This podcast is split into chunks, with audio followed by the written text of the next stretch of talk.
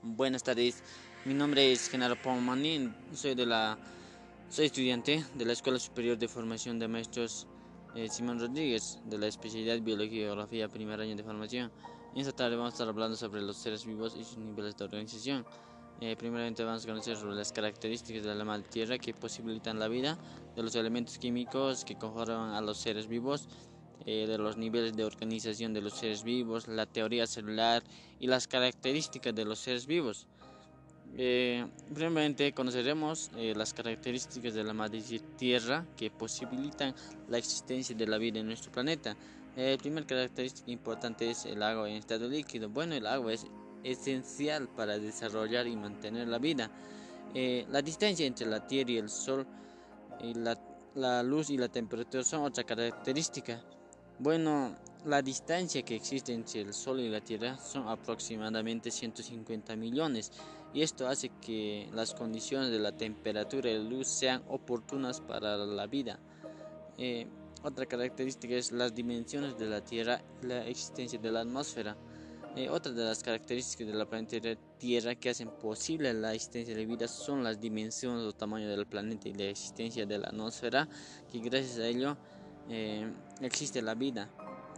Eh, elementos químicos especiales.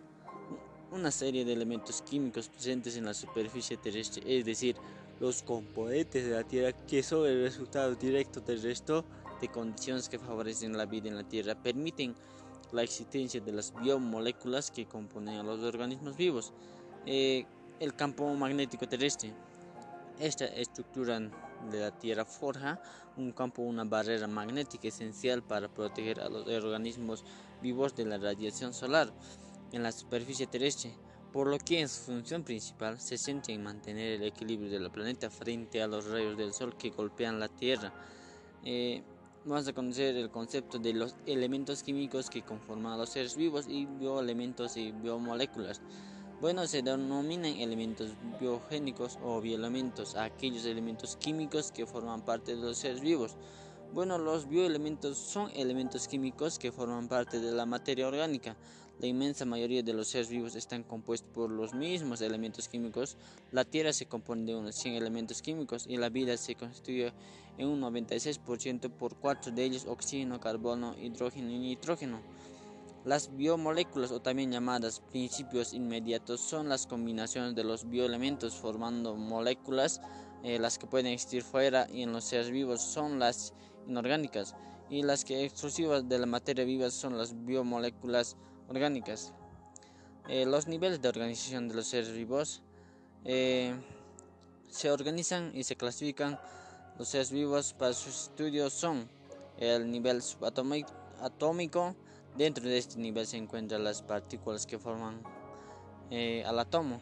Bueno, tenemos el protones, neutrones, electrones. Nivel atómico. Está compuesto por átomos que son parte más pequeña de un elemento químico. Eh, ejemplo, tenemos el átomo de hierro, átomo de carbono. El nivel molecular. Eh, bueno, este nivel está formado por las moléculas o agrupación de dos o más átomos iguales o distintos. por ejemplo, tenemos el ADN, eh, proteínas. Eh, nivel órganos celulares eh, son las partes esenciales de las células. Eh, bueno, las células, como bien dice su nombre, en este nivel se encuentran las células, la unidad más pequeña de la vida. nivel tejido, el grupo de células que desempeñan una función específica. Bueno, ejemplo tenemos tejido nervioso. Nivel órganos. su estructura compuesta por varios tipos de tejidos que forman una unidad funcional. Bueno, eh, tenemos el ejemplo del órgano del cerebro. El sistema de órganos. Dos o más órganos que actúan juntos para realizar una función corporal específica. Eh, tenemos ejemplo del sistema nervioso. Organismo multicelular. El ser vivo individual está formado de muchas células. Eh, por ejemplo, tenemos mm, el gato, elefante. Bueno, nivel especies.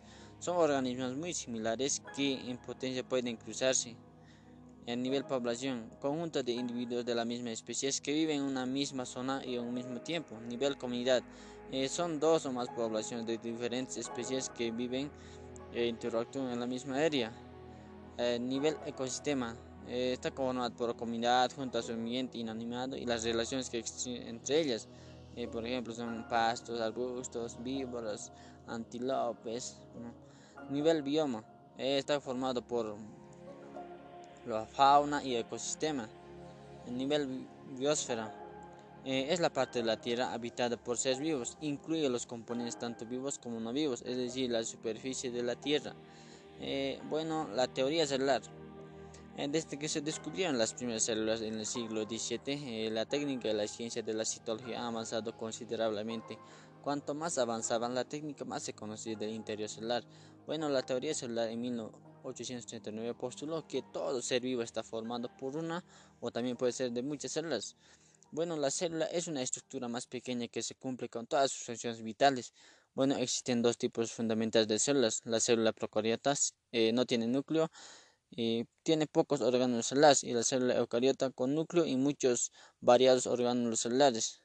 Entre las células eucariotas podemos encontrar dos organizaciones diferentes. Bueno, ahí tenemos la célula animal, la célula vegetal. Las, bueno, la célula animal eh, no tiene pared celular ni cloroplastos, pero con centriolos la célula vegetal tiene pared celular y tiene también cloroplastos. Bueno, las características de los seres vivos. Bueno, primeramente, eh, un ser vivo siempre va a estar compuesto por, un, por una célula. Bueno, la composición celular. Una de las características fundamentales de los seres vivos es estar compuesto por una o más células, eh, homeostasis. Los seres vivos dependen de su estabilidad y organización para subsistir, por eso necesitan estrategias de regulación del medio interno que conserven esa estabilidad. Eh, irritabilidad se conoce como irritabilidad a la capacidad inherente de los seres vivos eh, de las relaciones con su entorno y su reaccionar a los estímulos.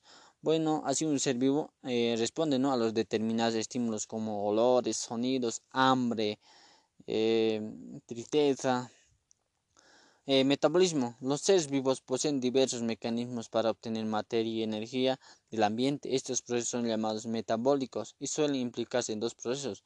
Bueno, ahí tenemos el anabolismo y el catabolismo. Bueno, el anabolismo es cuando un ser vivo, eh, a partir de sus nutrientes simples, el organismo crea sustancias complejas y consume energía en el proceso y el catabolismo eh, es donde se descomponen nutrientes complejos para obtener el material sencillo para componer nuevas sustancias de diversa índole y se libera energía en el proceso. Eh, otra característica de los seres vivos es el desarrollo y el crecimiento.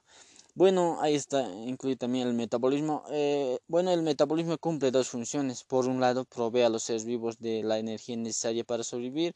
Eh, por otro lado, les ofrece un insumo energéticos y materiales para hacer más compleja su propia estructura, o sea, crecer y reproducirse o cambiar su tamaño. Estos procesos inherentes a la vida eh, son el crecer, desarrollarse, reproducirse, consumen energía y materia. Sin embargo, este costo es necesario para garantizar la existencia del individuo, individuo y para este, mantener la especie. Eh, la reproducción.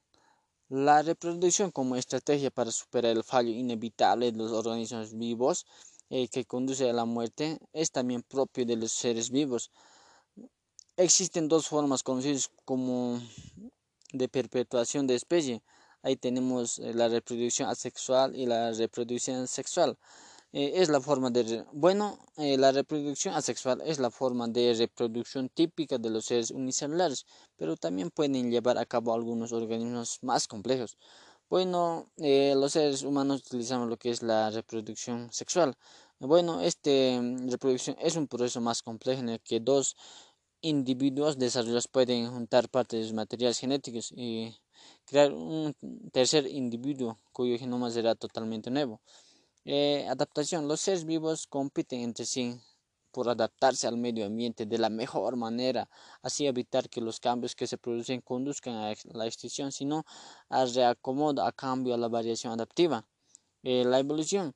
Bueno, la adaptación de las especies genera nuevos tipos de individuos. La selección natural implica que aquellos que están mejor preparados para la mente en que viven sobreviven más tiempo y se reproducen de forma más exitosa. Eh, la genética. En el interior de las células de cada individuo eh, o de cada ser vivo siempre va a existir lo que es el material genético, eh, dispuesto en larga cadena de proteínas llamadas ADN o ARN. Bueno, el ADN es ácido desoxirribonucleico y el ARN ácido ribonucleico. Bueno, con esto hemos concluido. Eh, esperemos que les haya quedado claro y muchas gracias por escuchar.